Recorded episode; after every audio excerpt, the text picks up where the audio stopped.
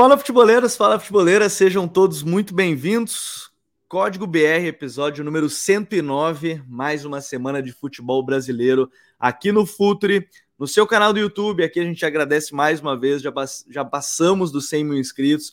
Hoje já somos mais de 101 mil inscritos aqui no canal do YouTube. E muito obrigado a todos que nos acompanham também nos agregadores de áudio, no Spotify, SoundCloud. Estão sempre compartilhando e mandando para a gente, até porque não faz muito a gente estava entre os oito podcasts de esporte mais ouvidos aqui do país. Então, muito obrigado, sejam todos muito bem-vindos a mais uma edição de uma semana muito movimentada no futebol brasileiro.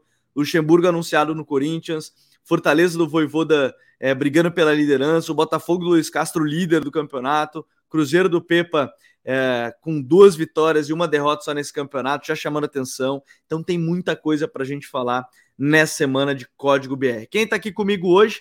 Douglas Batista. Tudo bem, Douglas? Seja bem-vindo. É, hoje semana movimentada, né? Bastante coisa para a gente analisar por aqui. Seja bem-vindo a mais um Código BR. É, cara, boa noite, Gabriel. Boa noite todo mundo aí que está vendo o programa ao vivo, todo mundo que está ouvindo ele programa gravado, né?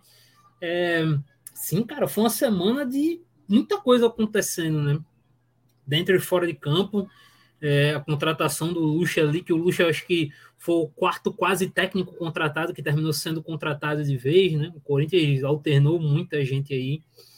É, teve o próprio Lucha antes, teve o Roger, teve o Mano, todo mundo acertado, né? E o Corinthians desistindo de última hora. E aí terminou que ficou com o próprio Lucha. O Cruzeiro, acho que eu, eu quero dar esse destaque inicial para o Cruzeiro, porque o, o trabalho do Pepa nesse trabalho inicial do Pepa, nesse choque inicial do Pepa muito bom, é, fazendo alguns jogadores chegarem num nível muito alto, talvez um nível que eles não tinham chegado ainda na carreira, e aí a gente vai ter que ver se ele pode prolongar isso, né? Que é manter essa regularidade durante 38 rodadas, que é muito mais complicado. É, e é isso aí, cara. O professor Luiz Castro, né, foi mantido após fortes críticas, ainda assim foi mantido no comando do Botafogo ajustando bem a equipe, é, fazendo seus principais jogadores renderem alto nível, né? A partir do momento que Tiquinho, Eduardo, Adrielson e Perry mantém um nível muito alto ali na defesa, no gol e no ataque da equipe, o Botafogo se torna uma equipe muito letal e muito segura. E é isso, né? Vamos, vamos destrinchar mais. Bora, bora destrinchar bastante e, obviamente, a gente tem que começar pelo tema mais quente da semana, que é a chegada de Luxemburgo no Corinthians, professor Vanderlei Luxemburgo aí chegando para sua terceira passagem, né, à frente do clube, ele que foi campeão brasileiro e foi campeão paulista já pelo Corinthians, teve passagem, é, duas passagens, teve quase uma terceira passagem lá em 2005, mas aí surgiu um tal Real Madrid no meio do caminho, aí ele foi para o Real Madrid e agora vem para sua terceira passagem à frente da, do, do Corinthians, onde acabou, depois do Corinthians, né, ele acabou indo à seleção brasileira também, então tem uma, uma passagem, uma história aí forte na, na equipe paulista. Ele chega após uma temporada que é mais ou menos conturbada, talvez o mais ou menos eu tô sendo gentil, porque o Corinthians tem a saída do Vitor Pereira, mantém o Fernando Lázaro, né, pré-temporada, alguns jogos, logo depois ali da primeira parada um pouquinho maior dos partidos, depois da, da eliminação do Paulista, dá mais um pequeno prazo para o Lázaro, demite, Contrata o Cuca, né, que, enfim, é, já tinha sido condenado ao caso de estupro lá de 87, e, e, enfim, a torcida não queria, mas a presidência preferiu bancar, demitiu, ele, pediu para sair, depois do seu segundo jogo contra o Remo, né, a classificação para a próxima fase da Copa do Brasil. Surgiu o nome do Roger, né, surgiu o nome do Luxemburgo, foi, veio o nome, aí aconteceu um, um outro momento de, de, de, não querer o Lucha, surge o nome do Roger Machado, aí uma grande recusa da parte da torcida, e aí chega, volta né, o nome do, do Luxemburgo agora nessa segunda-feira, e aí ele é confirmado, é contratado, e, e, já, tá, já vai estar tá treinando a equipe no jogo contra o Independente Del Vale. Então você pode estar tá ouvindo isso depois do jogo, ou pode estar tá ouvindo antes da partida. A gente vai tentar entender um pouco mais desses desafios do Lucha, porque a primeira coisa que a gente pode comentar aqui, Douglas, é que justamente está falando de um treinador que, tudo bem, não é o Luxemburgo dos anos 80, dos anos 90, que era o melhor treinador do, do Brasil nos anos 90, com toda certeza, era um dos principais, se não era o melhor, enfim, acho que até pode debater, mas com certeza estava na prateleira dos melhores. Ele ainda é um cara que conhece de bola, é um cara que entende muito, e claro que, se a gente pegar os últimos três trabalhos, não é aquele mesmo Luxemburgo. É um Luxemburgo diferente, um Luxemburgo que ele mesmo já falou que teve que aprender a lidar melhor com, com os jogadores que são muito diferentes da época dele, né? Que ele podia tratar de maneira mais firme. É, aqui ele talvez tenha, nesse momento, ele tenha que lidar de, um, de uma outra forma.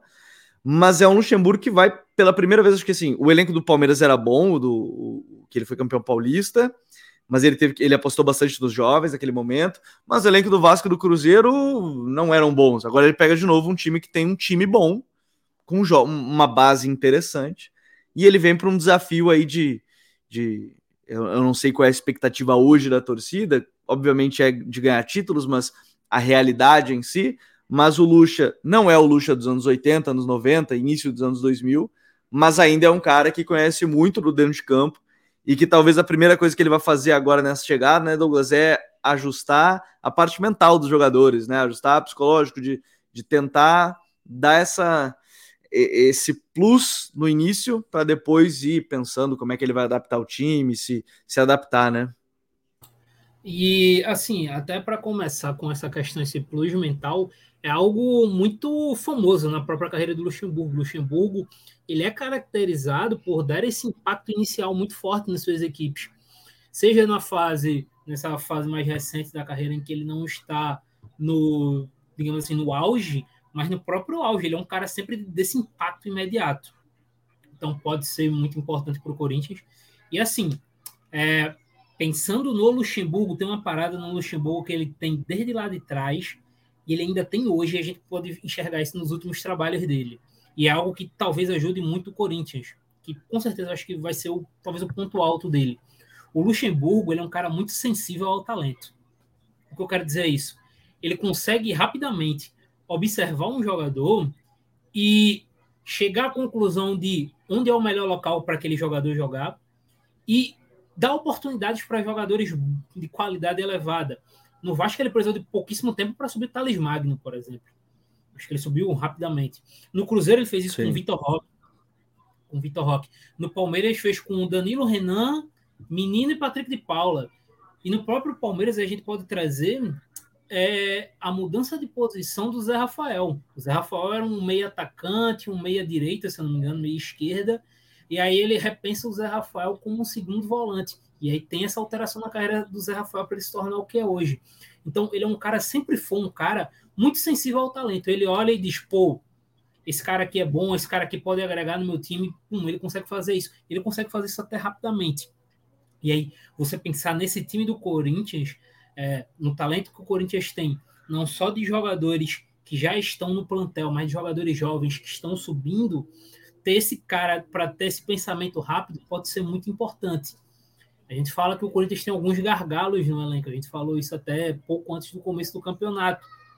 Então, talvez o Lucha, com esse olho dele, conseguindo identificar alguns jogadores para determinadas funções, consiga fechar esses, esses gargalos rapidamente.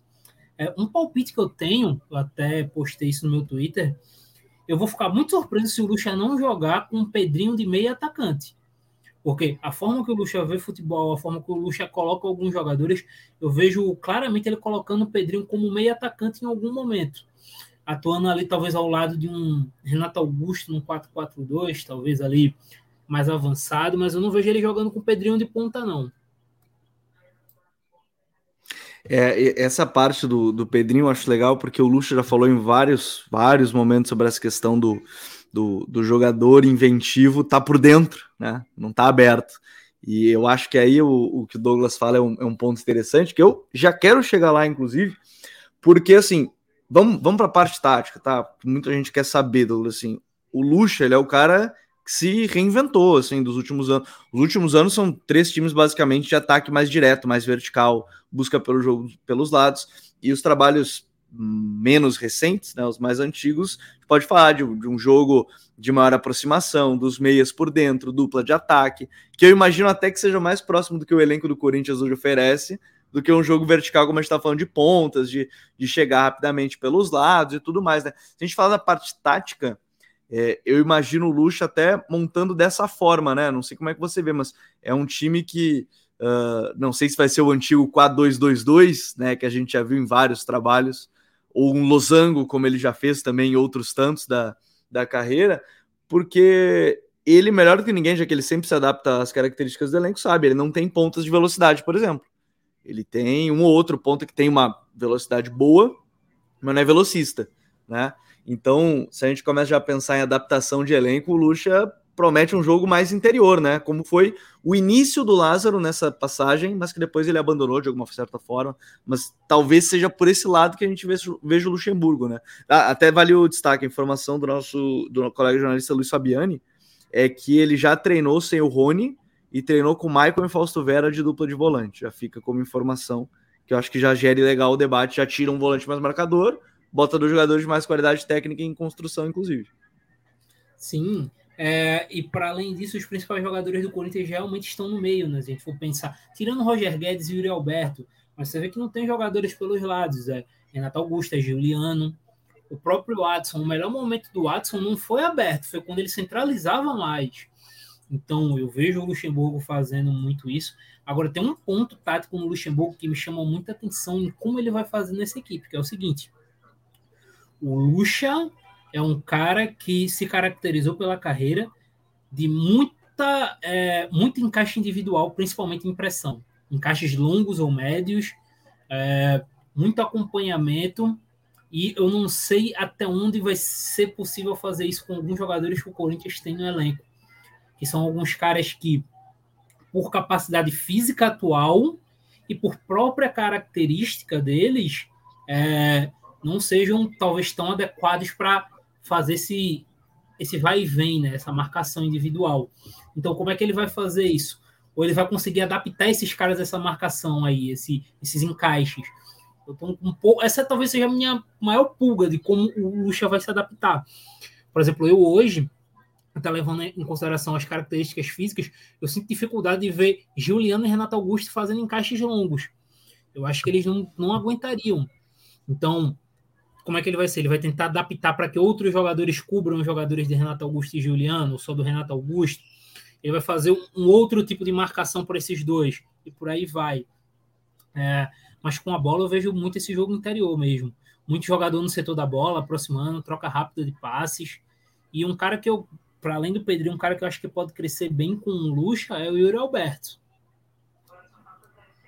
Pois é, eu, eu tava pensando nisso porque assim, é que o Lucha já teve todo tipo de atacante, né? No, os mais recentes ele usou um 9, no, no Palmeiras era o Luiz Adriano, e no Cruzeiro vai me fugir o nome, quem era o, o, o do o centroavante dele, mas ele usava bastante o pivô frontal, assim, né? O cara pegar de frente. Acho que ele não vai fazer isso com o Yuri, porque, de novo, ele entende a característica do atacante que ele tem, né? Não vai ter como pedir pivô. Eu, eu até confesso que a minha maior curiosidade é o que ele, como é que ele vai fazer com o Roger Guedes, tá, Douglas? Eu não sei como é que você vê, porque até tava lendo hoje já algumas questões que ele já teve no treino, né, nessa segunda, é, que ele teve uma conversa mais longa com o Roger e, bom, o Roger Guedes fala sempre que quer ser um segundo atacante, acho que o Lucha não vai fugir disso mas é, ao mesmo tempo que ele tem esse desafio de tá, você tem o Roger Guedes segundo atacante, mas ele precisa fazer as compensações defensivas, né? O Lucha trabalha muito a partir disso, né?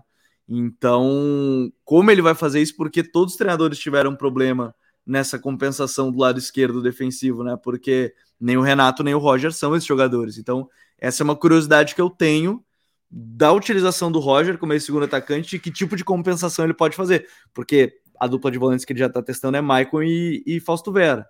Né? Já não são volantes que toda hora fazendo cobertura, todo instante, o Fausto até um pouco mais. Mas assim, eu, eu tenho essa curiosidade porque é, é, um dos principais jogadores da equipe do Corinthians, depois do, do, do, Renato. E, enfim, é o que mais fala. Ele fala bastante sobre a questão de não estava confortável com o Vitor, estava bem com o Lázaro, enfim.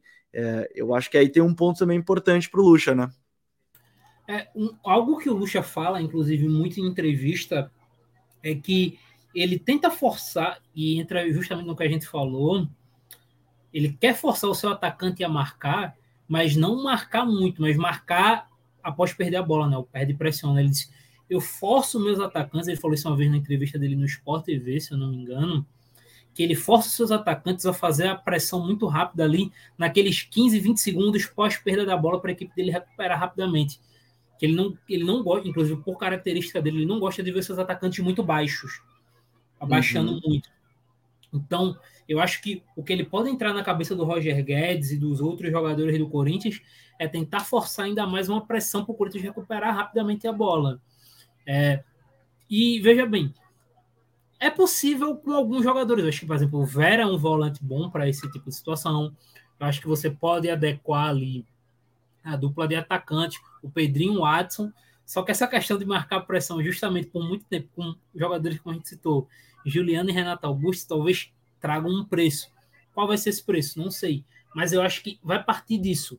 É algo que, inclusive, o Lucha ele mudou muita coisa ao longo da carreira dele. O Gabriel, inclusive, até citou. Ele hoje é um futebol muito de transição, muito direto. Mas essa pressão foi algo que ele nunca tirou.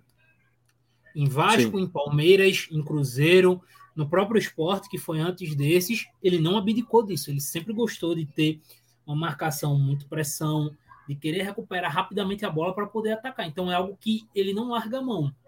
Então, como vai ser esse encaixe dessa pressão com esses jogadores que ele tem, principalmente no meio? Eu acho que vai partir disso e o Roger Guedes como uma dupla do Yuri. É, eu acho que é dupla. Eu, a minha curiosidade mesmo essa questão do meio-campo, como é que ele vai, vai montar. A gente falou do Pedrinho jogando por dentro, tem a questão do próprio Adson, né? Que jogou por dentro com o Lázaro, jogou como ponta em, em outros momentos, e até se a gente parar a pensar da defesa, né? Uma coisa que me chamou a atenção até, é, e, e, reitero a questão de se adaptar, e de novo, a gente está falando aqui de coisas que eles tentou fazer, nem todas deram muito certo, outras, enfim, isso aí é o futebol, mas no Palmeiras, por exemplo, ele usava o Everton em saída de bola. Né? Ele não teve problema em usar o Everton porque ele sabia que o Everton tinha essa capacidade de botar uma bola longa nas costas da defesa adversária.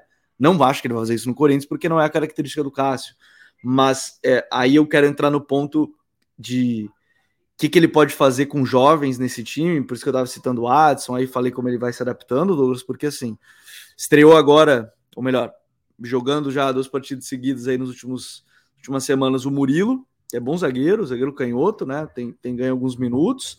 É, de repente o Pedrinho podendo jogar mais. O Adson já é um titular constante. O Matheus Araújo apareceu mais, mais recentemente. É, talvez laterais que tenham menos jogadores jovens, óbvio, não vai tirar o, o Fagner, mas lateral esquerda aí você tem um, um Fábio Santos e o Bidu, que são, são os jogadores. O que você vê dos jovens? Porque o Lucha, ele, ele também é um treinador que é muito apegado a essa parte técnica, né? Esse, te, esse tecnicismo dele, ele não vai perder, ele é muito preocupado em formar isso do jogador, vai junto com a questão de, de trabalhar a parte, a parte tática, mas não esquecendo nem um pouco o técnico para ele, principalmente. É, ele tem jovens interessantes para desenvolver nesse momento aí que ele chega no Corinthians, no momento que o Corinthians precisa também dessa renovação, né? Sim, acho que assim, o primeiro, o primeiro destaque sempre vai ser no Pedrinho. O Pedrinho é um dos melhores sub-20 do país, é, então não tem muito o que questionar nesse ponto. Ele é o melhor, ele é o principal, o cara que tem o maior teto. Então, é, até pelo histórico do Luxemburgo, acho que o Luxemburgo vai abraçar ele logo de cara. O Luxemburgo fez muito isso, inclusive com jogadores que muita gente não esperava.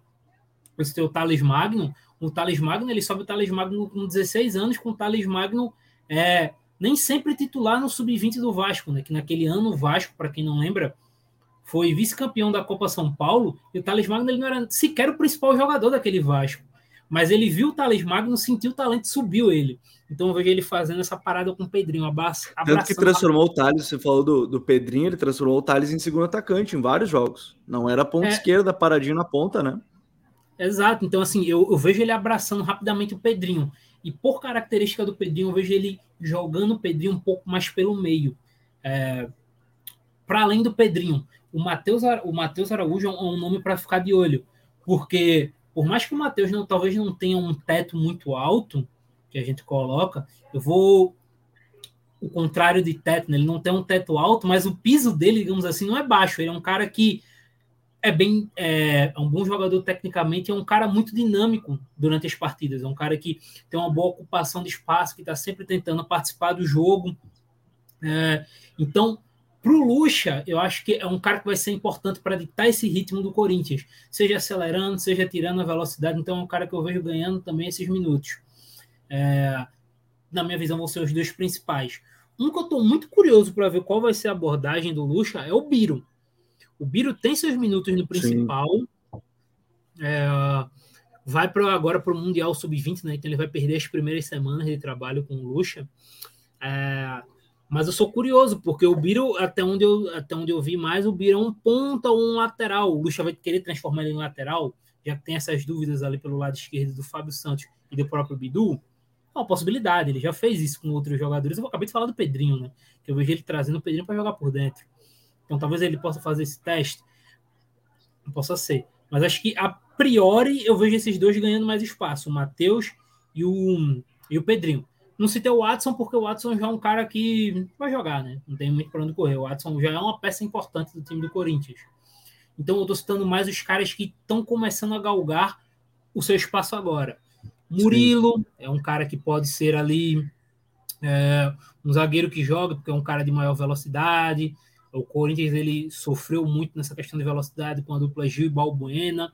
Então pode ser que o, o Murilo ganhe esse espaço. Mas a priori eu vejo esses dois principais ali. É, eu tenho essa curiosidade também, porque acho que são, são os jovens aí que de repente esse Corinthians precisa é, desenvolver. E ainda só para a gente fechar nesse ponto, qual é a tua expectativa de maneira já? Porque assim, eu acho que a gente está falando muito do que o, o Lucha pode trazer, mas ele não deixa de ser uma incógnita, né? Mas eu acho que vai entrar muito no ponto.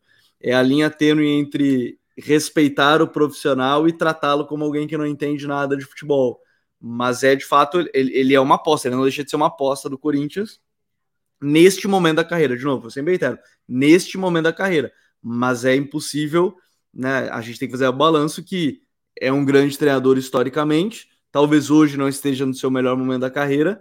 Não sei qual é a tua expectativa com ele. Eu tenho uma expectativa interessante, porque acho que agora ele vai pegar um time bom, assim como ele pegou no Palmeiras que ele acabou, ele quando ele foi demitido, ele estava no G6 do Campeonato Brasileiro, se eu não me engano, foi campeão paulista, né? E na, na Libertadores classificou na fase de grupos. O próprio Abel Ferreira falou muito sobre isso, sobre o Luxemburgo ter iniciado o trabalho. Talvez não fosse o futebol mais vistoso do mundo, mas é, conseguia ter os resultados também dentro da necessidade. Qual é a tua expectativa com ele, Douglas? Cara, a minha expectativa é que o Luxemburgo exerce esse impacto inicial no Corinthians. O Corinthians, eu vejo o Corinthians pegando uma sequência de bons resultados, porque é a característica realmente marcante na carreira dele. Acho que é algo, como eu disse, é algo que o Lucha fez desde o, dos primórdios dele, no principal momento da carreira. E até nesse momento de queda, o Lucha sempre chega muito bem nas suas equipes. É algo dele. Ele impôs esse fator mental. E essa questão do tempo dos jogadores jovens, eu não cobro o título eu não vou, não vou pegar aqui. Porque ele está pegando um trabalho em maio, com muitos outros times já estabelecidos. A gente tem um Palmeiras já estabelecido, que chega para favorito em três vertentes, no mínimo, a título. Um Fluminense que tem um trabalho extremamente consolidado e que dá para dizer que está maduro também para ganhar um título grande. E o próprio Flamengo, que está no começo de trabalho do São Paulo, mas é um elenco mais maduro, um elenco mais acostumado a vencer que esse elenco do Corinthians. Então, tu tem pelo menos três trabalhos ou três times que vão estar acima do Corinthians na teoria. Então, eu não vou ser maluco aqui, não vou ser insano de chegar e dizer o que eu espero é que o Luxemburgo assuma o Corinthians e seja campeão brasileiro. Não. O que eu espero é ele manter o Corinthians no G6 ou G4 do campeonato, passar de fase na Libertadores e aí ver o que rola na, na Copa do Brasil. Eu acho que a minha expectativa com o Luxemburgo é isso. E aí, dentro de campo, o que eu espero dentro de campo? Desenvolvimento dos jogadores jovens, que é algo que o Luxemburgo fez. Se talvez não desenvolver ao estado máximo, pelo menos evoluir um pouco os jogadores, é algo que ele fez ao longo da carreira, não adianta questionar isso, é algo que ele sempre fez. E o encaixe do Yuri Alberto com o Roger Guedes como dupla de ataque. É algo que a gente cobrou, inclusive, do próprio Vitor Pereira aqui. O Vitor tentava fazer uhum. isso de um, de um, outro jeito.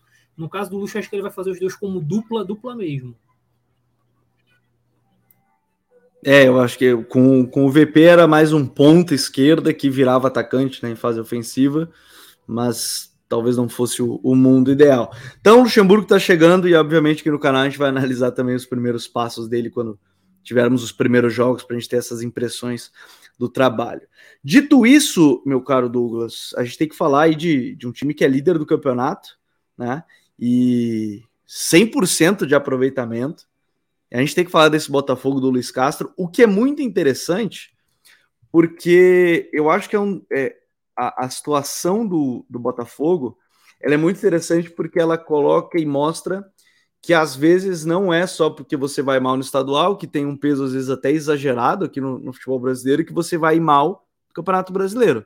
Né? É, o peso do estadual, é claro, é óbvio que todo mundo quer ganhar o Campeonato Estadual, isso é óbvio, mas não significa que você ir mal, não significa que o time vai mal no Campeonato Brasileiro. Pode ser que internamente nos treinos estejam bons e falte alguns detalhes, é, talvez sejam lesões que atrapalharam no momento eliminações por, por detalhes.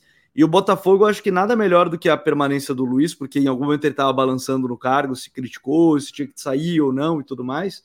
É que nada melhor, nada melhor, ou, ou ninguém melhor do que quem está lá dentro, já dentro desses trabalhos, dentro dessa, né, de entender esses processos, do que o treinador que está mais de um ano. O Luiz Castro está mais de um ano já à frente do Botafogo. E, e o rendimento, acho que começa por aí, né? Essa confiança que o clube teve na permanência dele para ele conseguir fazer um bom, dar uma, um início bom pelo menos de campeonato brasileiro. Sim, é, eu inclusive eu queria pegar essa parte do estadual porque tem um ponto interessante, Gabriel, que é no estadual o Botafogo ele é não só o Botafogo, mas outros times que estão todo mundo que está na Série A, né? Os 20 times que estão na Série A, por uma questão de elenco, por uma questão financeira, eles são obrigados a, sei lá, 90% dos jogos a proporem. A ser times que vão ser protagonistas.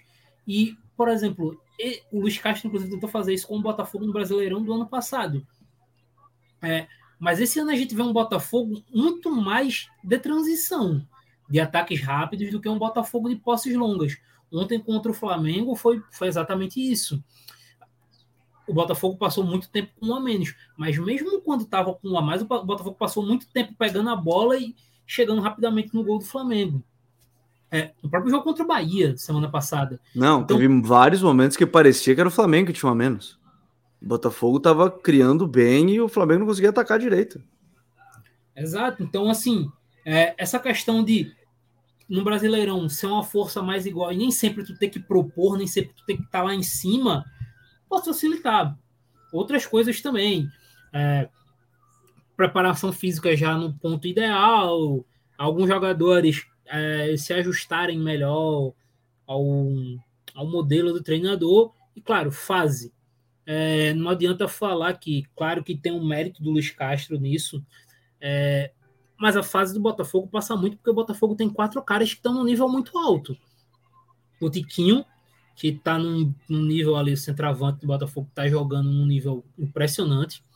É o melhor jogador dessas primeiras rodadas do Campeonato Brasileiro.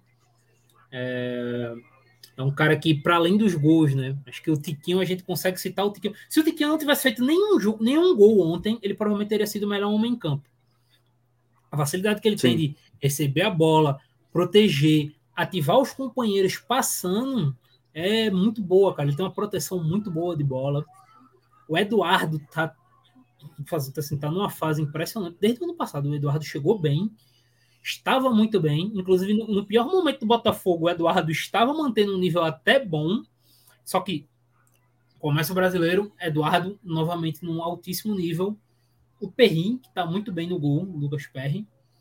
E o Adrielson na zaga, liderando a zaga do Botafogo. O cara muito bom na bola aérea, defendendo a área melhorou muito a questão de concentração. Ele era um cara que era muito desconcentrado nas épocas de esporte, melhorou muito essa questão de concentração. Aí eu acredito que também tem a dedo do Luiz Castro nisso. E passa muito por esses caras, cara. As referências individuais do Botafogo estão muito bem. Estão jogando no nível muito alto. E daí entrando naquilo, né, que a gente vai até falar com outro de outro clube mais na frente, que é eles vão conseguir manter esse altíssimo nível ao longo de 30, 35 rodadas? É, se mantiverem, é, o Botafogo ele vai brigar na primeira metade de tabela. Talvez ocorra uma oscilação. Sim. tem jogadores mais 30 que vão precisar em algum momento dar uma descansada física, então vai depender também da, das peças de reposição. É, mas esse início de trabalho do Botafogo é muito bom, cara. E ele usando peças que talvez a torcida não esperava de início, né?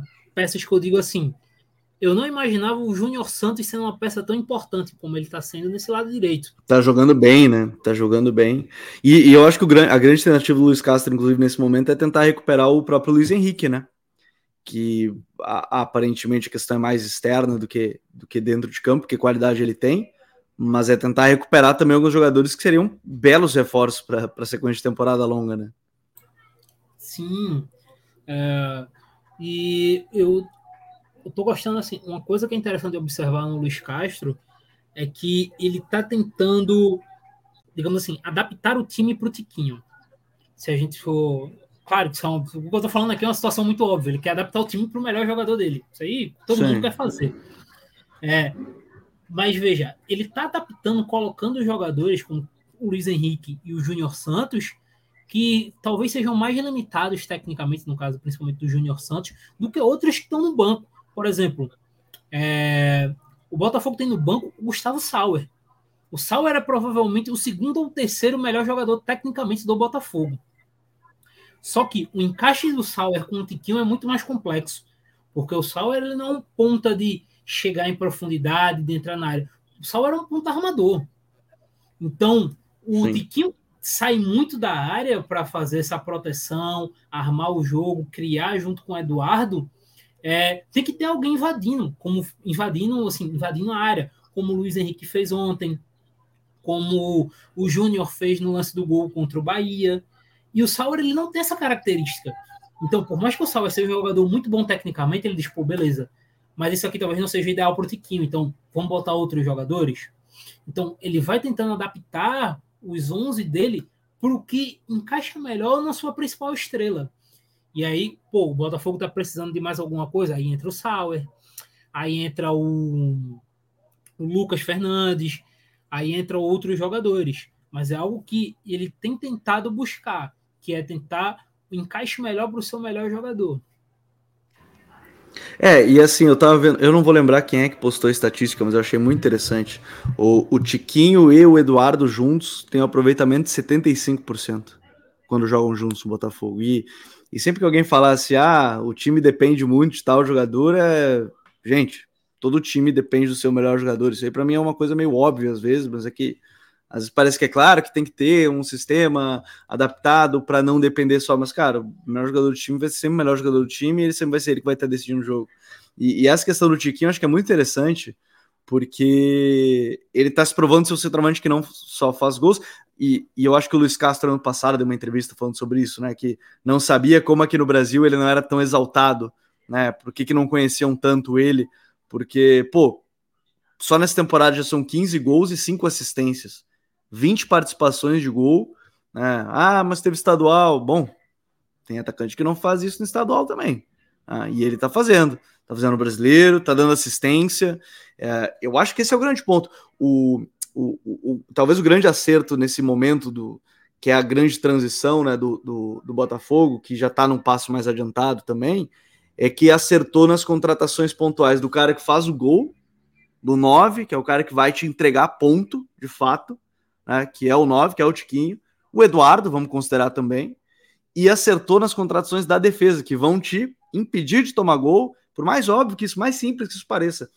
Achou no Lucas Perry um goleiro que tem ainda grande potencial para desenvolver, é relativamente novo, tem potencial. O Adrielson numa segurança.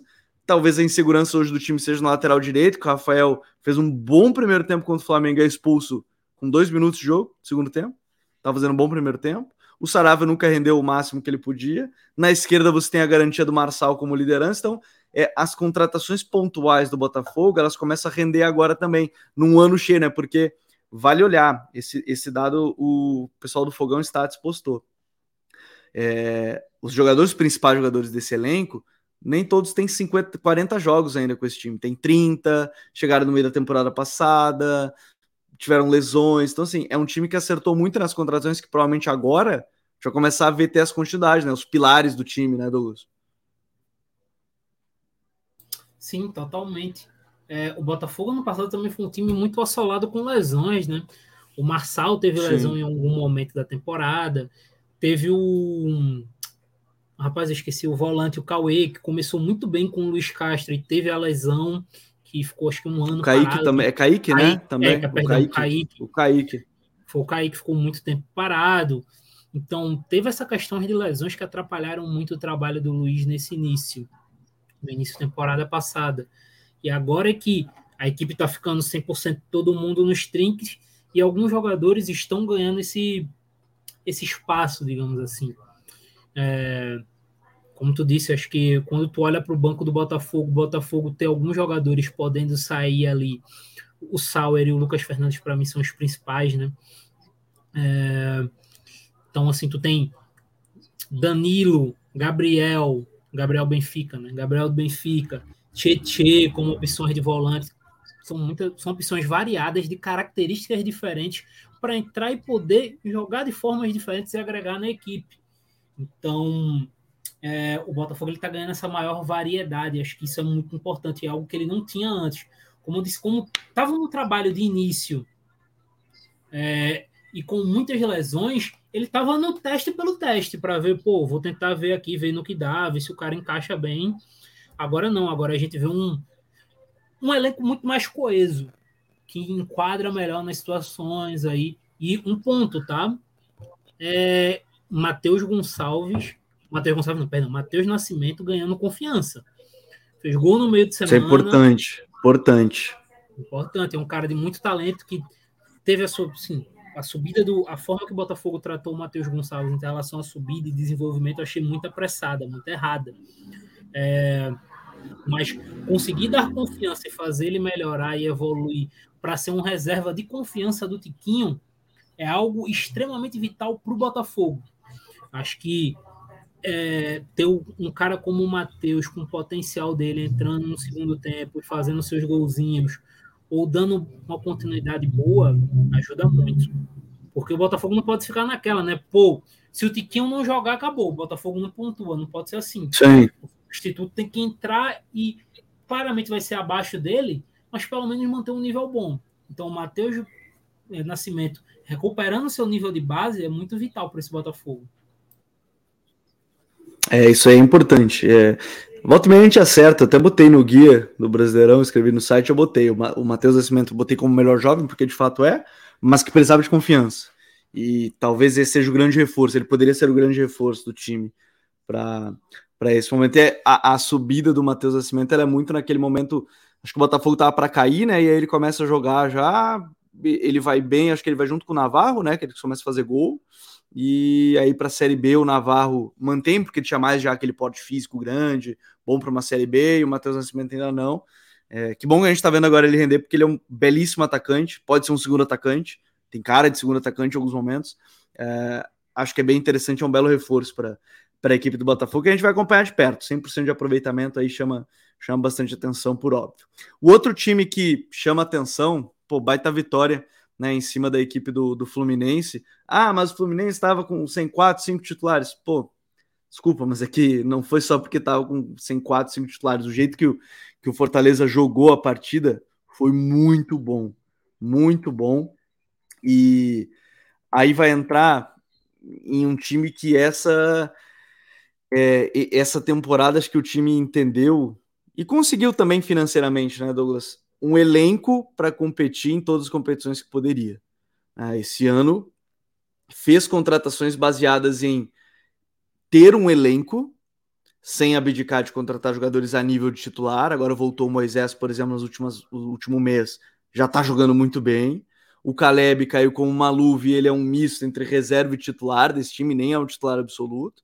Nem preciso falar da dupla do Caio Alexandre e do Hércules, mas é um time que talvez essa temporada seja de fato de consolidação de ó, contratamos agora para conseguir disputar várias contra, é, competições e que agora talvez consiga manter ao longo da temporada a intensidade que o Voivoda quer, né? O jogo contra o Fluminense do minuto 1 ao minuto 90 era um time que disputava todas as bolas, corria para caramba, contra-ataque muito forte. Então, Fortaleza que a mim me dá muita, é, como diz os espanhóis, né? Me dá muitas ganas, muita vontade de ver nesse ano, é, essa temporada, porque eu acho que é de grande consolidação aí do, de mais uma temporada do Voivo, da Douglas. É, assim, vamos lá. Acho que para as pessoas entenderem um pouco a profundidade do elenco do Fortaleza atual. É, o Silvio Romero é a terceira opção para centroavante do Fortaleza.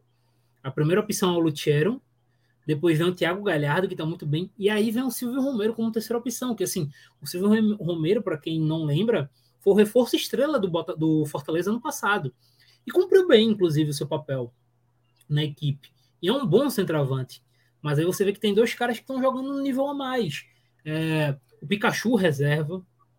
Então, assim, o próprio Voivoda, ele tem opções para mudar e variar a sua equipe. Seja em formação ou em estilo de jogo.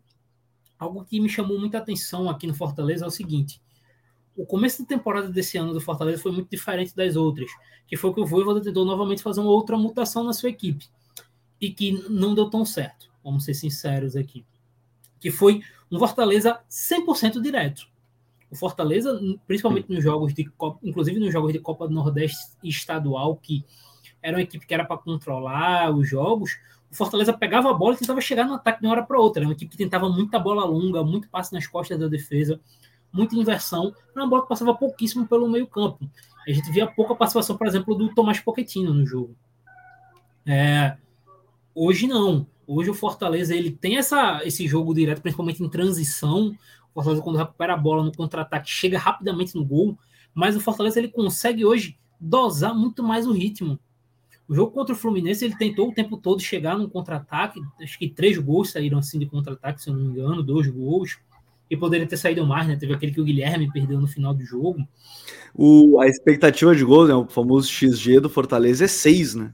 É 6,5. É, mas assim. E que assim, eu entendo o cálculo do XG, tá? Mas poderia ser mais do que 6. Porque foram muitas chances claras. Muitas chances claras. Sim, e aí, tipo, é, foram muitas chances claras criadas a partir de contra-ataque, mas, pô, não deu. Recomeça e vamos construir com calma. O Fortaleza conseguiu fazer isso com muita tranquilidade nesse jogo e já tinha tentado fazer isso contra o Coritiba. É porque no Coritiba o Fortaleza esbarrou em algumas dificuldades, mas a gente vê um Fortaleza dosando muito mais o ritmo, o que torna a equipe muito melhor, conseguindo criar várias situações a mais e muito mais letal. Porque aí tu tem um Pochettino participando mais, nesses jogos o Pochettino tem tocado muito mais na bola, é um cara de muita técnica o Pochettino. Então ele vai tocando na bola, vai participando junto com o Caio Alexandre, que é tem feito um começo de campeonato em altíssimo. O ano do Caio Alexandre é muito bom no geral, mas esse início de campeonato brasileiro dele tá realmente acima da média. E aí a gente consegue ver esse Fortaleza conseguindo é, como é que eu posso dizer? Conseguindo variar mais dentre os jogos. E aí destacar, cara, é, tu citou ele, o Hércules é impressionante, cara. A capacidade do Hércules impressionar no campo do adversário é, é impressionante. Ele tem um porte físico muito bom, é um cara de muita velocidade, um cara que é muito bom entrando na área. O quinto gol do Hércules no ano, se for pensar que ele é um volante, é um número muito alto. É, então, é, é, um elenco que o Fortaleza está construindo. Acho que esse é, é tá cada vez mais caro, né? O Hércules está cada vez mais caro, inclusive no mercado, né? Tentaram contratar no início do ano aí Palmeiras e Flamengo, agora está cada vez mais caro. Isso brasileiro bom vai ficar mais caro. Ele é o volante que mais fez gols no Brasil, né? Desde 2022, que quando ele virou titular no Fortaleza para cá, ele tem 13, são 13 ou 14 gols que ele tem e nenhum volante de origem né, na posição tem mais gols ou gols parecidos com, com o Hércules. E até citar um dado sobre o Fortaleza, é, com a goleada, não é goleada, na 4x2 não é goleada, mas assim, com o placar elástico que fez contra o Fluminense, o Fortaleza se tornou o ataque mais positivo do Brasil, né? A equipe que mais fez gols no Brasil no ano. Então isso fala muito sobre o poder de fogo dessa equipe. Tu tem Galhardo e Lutier ali todo jogo quase fazendo gol quando jogam, né? o Tiro agora se recuperando de lesão, mas vários outros jogadores sempre contribuindo e marcando. É, isso é isso é interessante, porque é um time, de novo, se doa muito, mas está aprendendo a dosar os momentos de, de atacar direto a todo instante, mas de fato é um, é um contra-ataque muito forte e até jogando em casa nesse sentido, e, e, o próximo passo, eu não sei se é o próximo passo que a gente pode falar, mas é um time que é, tem agora, por exemplo, Moisés chegando. O Moisés, um, há um mês, depois da lesão grave que ele teve, né? Quebrou a perna, é, voltar bem é uma bela notícia. Porque aí é, é mais uma opção para essas duplas de ataque, ou se ele vai jogar aberto pelo lado, como, como em um, um outro momento. Acho que o grande calcanhar de Aquiles hoje fica a dúvida do, do funcionamento do Fortaleza mesmo, mas é, como é um time vertical, isso acho que está muito do jogo, acho que o, o Voivodas tem essa noção de, de risco que ele corre, é o sistema defensivo ainda que não se encontrou do início do ano, ainda sofre bastante gol, né, mas, de novo, é um time que cria muita oportunidade, então acho que é um, é um risco meio que calculado do Voivoda de vou criar muita chance, talvez eu deixe desguarnecido um pouco o meu sistema defensivo, mas vou criar muita chance de gol, né, Douglas? Sim, o Fortaleza ele acaba por tomar muitos gols. Fortaleza ele tomou três gols no campeonato já. A gente for pensar, ele não, não, teve. Ele teve um clean sheet contra o Coritiba, mas tomou dois do Fluminense tomou um gol do, do Inter. E é como tu disse, né? É, é um, é um jogo que. Quando. Que assim, é muito arriscado, e aí vale citar, defensivamente é ainda mais arriscado, porque quando o Fortaleza não consegue recuperar a bola em pressão, é um efeito dominó gigantesco que gera na defesa o Fortaleza tem uma dificuldade muito grande em correr para trás, né? Os defensores do Fortaleza. Então, quando essa uhum. pressão ali do Hércules, do, do Pochettino, do Galhardo, não encaixa, não, não bate, o adversário, para chegar no gol do Fortaleza, é muito rápido. Ele consegue chegar. É, a gente viu isso muito em jogos da Copa do Nordeste, né? É, o Fortaleza teve essa, esses problemas. Então, é, principalmente na semifinal, quem quiser pegar como exemplo, assistir o jogo das quartas de foi um jogo inclusive muito divertido. Ferroviário e Fortaleza. O Fortaleza ele faz 4 a 0 nesse jogo, mas o Ferroviário ele cria muitas chances saindo dessa pressão do Fortaleza com bola longa. Então, o Fortaleza ele tem esse problema aí quando ultrapassa essa primeira linha de marcação deles na pressão. Ele tem uma dificuldade muito grande em correr para trás. E aí chama a curiosidade de como vai ser ao longo do campeonato. É uma equipe que cria muito, que vai fazer muitos gols, mas que talvez o Fortaleza enfrente outras equipes que consigam é, oferecer dificuldades em lançamentos ou algo do tipo. Agora, o que pode animar a galera é que provavelmente o Fortaleza enfrentou a melhor saída de bola do Brasil. Ah, uhum. como você disse, poupou, era meio time reserva. Irmão, não importa. O time do Fluminense tem mecanismos muito claros, muito nítidos. E a principal é, peça dessa saída de jogo do, do Fluminense estava em campo, que era o André. E o Fortaleza engoliu o Fluminense em pressão. Então, talvez seja algo extremamente animador para o longo da temporada, de imaginar como vai ser essa pressão em outros confrontos. É, eu tô, tô, tô de fato curioso para a sequência da temporada, porque de fato esse time do Fortaleza me agrada. É, Uh, não é um time que precisa ficar com a bola sempre, é um time que ataca de maneira muito vertical e, de novo, tem dois jogadores que podem fazer. Tem um jogador, de maneira mais geral, que pode fazer esse, ditar esse ritmo, que é o Caio Alexandre, né? que uh, mesmo num jogo vertical ele consegue ir bem porque a bola longa dele é muito boa. Né? Encontrar espaço mais longo, achar os companheiros, e, e, por isso que eu acho que vale tanto ficar de olho nesse, nesse time para a temporada. E outra equipe que a gente tem que ficar de olho ainda nessa, nessa temporada, Douglas, é o Cruzeiro. Confesso que me chama a atenção, não sei se a velocidade que o time é, conseguiu se adaptar ao que o Pepa pensa, porque ele tem muitos conceitos que eram muito parecidos com o do Pesolano. Claro que a linha defensiva é diferente, mas a ideia de pressionar sempre era igual. A, o que ele tem feito que tem mais me chamado a atenção é que ele está utilizando, por exemplo, Bruno Rodrigues bem aberto para jogar de um contra um. Né? O Pesolano estava buscando uma, ele quase como um segundo atacante quando tinha bola, próximo do Gilberto. Né? Mas é um time que já tem um pouco essa cara do Pepa, né? Um time um jogo vertical, também vertical, muito intenso. Que a minha curiosidade, na verdade, é aguentar o ritmo de uma temporada brasileira nesse, nesse ritmo físico de pressão, chegar na área todo instante, pressionar, fazer gol, assim, de, de finalizar todo instante, pressionar alto, setor da bola, mas é um time que já tem a cara do Pepa nesse início de, enfim, três jogos de Campeonato Brasileiro, mas dois jogos ali amistosos, né? Mais dois da Copa do Brasil, mais um amistoso, né? Seis jogos. Sim. é, eu acho que alguns pontos são bem claros já, né? É, a pressão, a forma que Vital e Ramiro e o próprio Richard, mas esse um pouco menos, já que ele fica mais na base, mais atrás, são importantes pressionando e induzindo pressão do Cruzeiro no campo do adversário. É, mas assim, o que eu acho mais impressionante é a forma que o Cruzeiro consegue rapidamente ativar os lados do campo, né? Como tu citou. É muito rápido, é questão de segundos. O Richard e os zagueiros pegam a bola e invertem rapidamente para o Bruno Rodrigo, Rodrigo ou para o Nicão. E aí eles conseguem ir se virando com os meias e os meias dando muito dinamismo. É, por mais que o Ramiro tá, tecnicamente ainda não, não esteja num nível alto, ele consegue estar sempre, apesar do gol né, que fez sábado, ele consegue estar sempre participando ofensivamente das jogadas, sempre próximo ao William e Nicão. E do outro lado, cara, é, esse início de campeonato brasileiro da dupla Bruno Rodrigues e, e Matheus Vital é assim, impressionante. O Vital tá no. Acho que eu não lembro de ter visto o Vital jogando feito assim, eu não lembro de ter visto o Vital fazer uma sequência tão boa de jogos na carreira dele.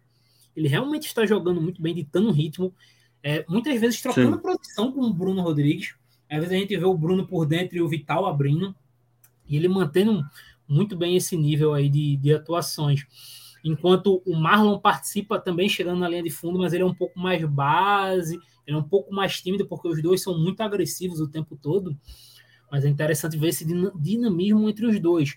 E o Richard ali como ponto de retorno e opção importante ali sem a bola. É, mas o que chama a atenção é justamente essa forma de inverter o jogo. Eles estão sempre ativando os caras pelo lado do campo.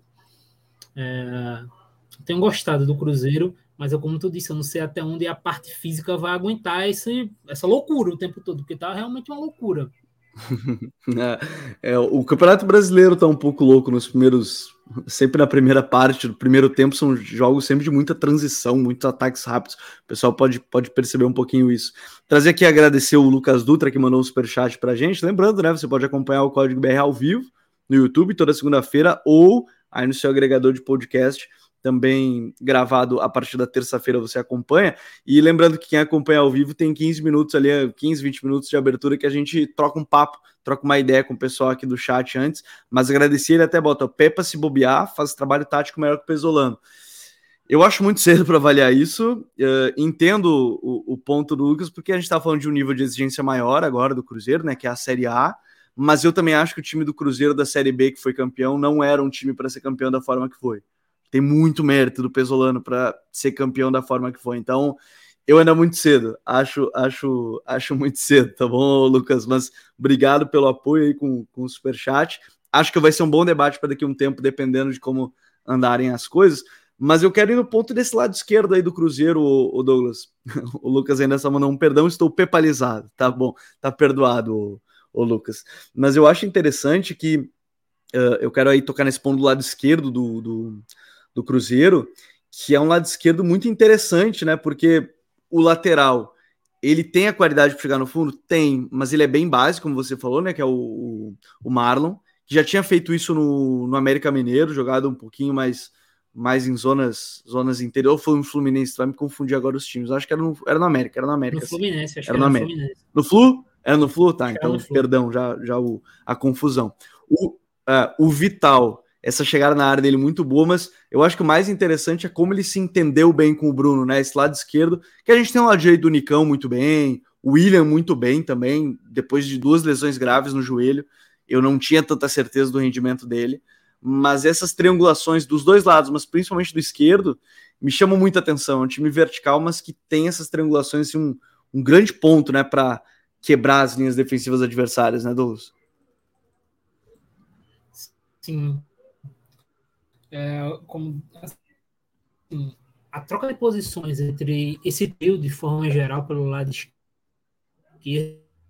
em alta velocidade. Eles estão o tempo todo ali rodando rapidamente. E eu gosto muito de uma movimentação entre eles que é quando rola de um tá aberto, o outro tá mais na base, e sempre um deles, na hora de atacar, o outro, né, o terceiro, ele vai fazer o ataque ao meio espaço, né, que é aquele espaço entre o lateral e o zagueiro. e ele vai receber a bola lá em profundidade. É, normalmente quem tem feito esse movimento é o, é o Vital. O Vital tem atacado muito esse, esse meio espaço, porque o Bruno recebe mais aberto, o Marlon mais numa base e o Vital normalmente atacando ali o meio espaço. E eles fazem isso num, numa velocidade muito grande durante os jogos. É num ritmo realmente muito alto. E aí é o que chama a atenção para o outro lado. O lado direito ele não consegue acompanhar isso em velocidade, muito porque o Nicão está baixo fisicamente. É, desde o, da saída do Atlético Paranaense, o Nicão não tem conseguido se encontrar fisicamente, né? Teve lesões no São Paulo, acho que no próprio Cruzeiro ele também teve lesões no início da temporada. Então ele claramente não está na sua melhor forma física. E o William está recuperando a sua forma física agora. O William passou muito tempo sem jogar devido a lesões gravíssimas. No próprio Cruzeiro está se reencontrando e pegando esse ritmo agora. Então, tem esse lado físico que impede que o lado direito do Cruzeiro tenha a mesma, o mesmo vigor que o lado esquerdo. Tanto que quando o Bilu tem entrado, ele entra muito a mil por hora. Parece o, outro tipo de jogador, né? quando, ele, quando ele entra, parece que são atletas completamente distintos. Então, por mais que o Nicão seja melhor tecnicamente, o Bilu, quando ele entra, ele consegue dá uma energia muito maior porque ele está melhor fisicamente. Então, esse lado, essa questão física do lado direito do Cruzeiro é o que tem pesado um pouco mais. Mas ainda assim eles conseguem fazer boas situações. Algo que é muito interessante é observar a importância do Nicão nesse funcionamento. Porque, vamos lá, o Nicão não está bem tecnicamente, não está bem fisicamente. Mas ele faz uma coisa que o Bilu ou o Wesley não consegue fazer, que é o Nicão é muito bom protegendo a bola de costas. Isso é o que ele faz desde o Atlético Paranaense, fez no São Paulo. Sim. O Cruzeiro joga a bola, o Nicão ele consegue receber e segurar. E aí algo que ele naturalmente também, que é da característica dele e ele faz muito bem, é inverter a bola para o lado oposto. Ele sempre pega a bola e inverte encontrando outro jogador livre. Então o Nicão ele consegue fazer isso e desafogar o ataque do Cruzeiro, algo que, por exemplo, o Bilu não conseguiria. O Bilu ele é um cara sempre de um contra um, de tentativa de acelerar. Então, o Nicão ele tem essa característica que é importante para o funcionamento do Cruzeiro. Só que eu não sei até quando isso vai ser tão importante com ele tão abaixo fisicamente. Eu acho que se o Nicão continuar tão abaixo fisicamente, em algum momento o Pepa vai optar pela troca. Porque ele não aguenta, ele está sempre saindo com 55 ou 60 minutos de jogo. Ele não está aguentando. Então, é algo que chama também a atenção esse ponto do Nicão mas sempre destacando, ele tem a sua importância para o funcionamento do Cruzeiro. E até já me alonguei muito, mas para destacar outro cara que talvez seja a cara desse funcionamento do Cruzeiro é o Richard. Hum. Que início do Ah, sim. Sim. Que início do campeonato. Esse aí a gente pode brincar que a gente acertou, esse aí a gente pode brincar que a gente acertou quando a gente falou do, do Pepa, porque é, é claro que o, o, o, Cruzeiro tinha ali. A torcida, não sei se a torcida tinha essa expectativa, mas naquele dia no chat me chamou a atenção. Era do Machado e do Fernando Henrique, mas o Fernando Henrique estava lesionado né, na época. Mas é que o Richard ele já tinha feito uma função parecida de ser esse 5 para ajudar num time que ia ser vertical. Né? Ele tinha feito isso no, no Atlético, em um outro momento no Cruzeiro com, com o Dorival. Né? Então, assim, na teoria, ele estava muito acostumado. Né? Ele precisava de um contexto bom para ele. Acho que o grande ponto é que ele precisava de um contexto bom para ele, né? Exatamente. É, e ele enquadra muito bem isso, cara. Porque assim, quando ele precisa subir para marcar pressão, ele tem essa capacidade, ele é muito bom fazendo isso. E quando, mesmo assim, quando ele não faz, ele é um cara de pernas muito grandes, né, cara? Ele é muito grande, o Richard. Acho que ele tem mais de 1,90. Ele é um cara que tem uma capacidade muito boa para correr e recuperar espaços rapidamente. É, 1,91. A gente via o Richard. 1,91 passada larga, pô. É. Então, assim, em alguns momentos a gente consegue ver, inclusive, o Richard cobrindo espaço de algum zagueiro, quando algum zagueiro do, do, do Cruzeiro sobe para marcar pressão, algo do tipo, e não consegue voltar, quem cobre o espaço é o Richard, porque ele tem essa velocidade para chegar lá rapidamente.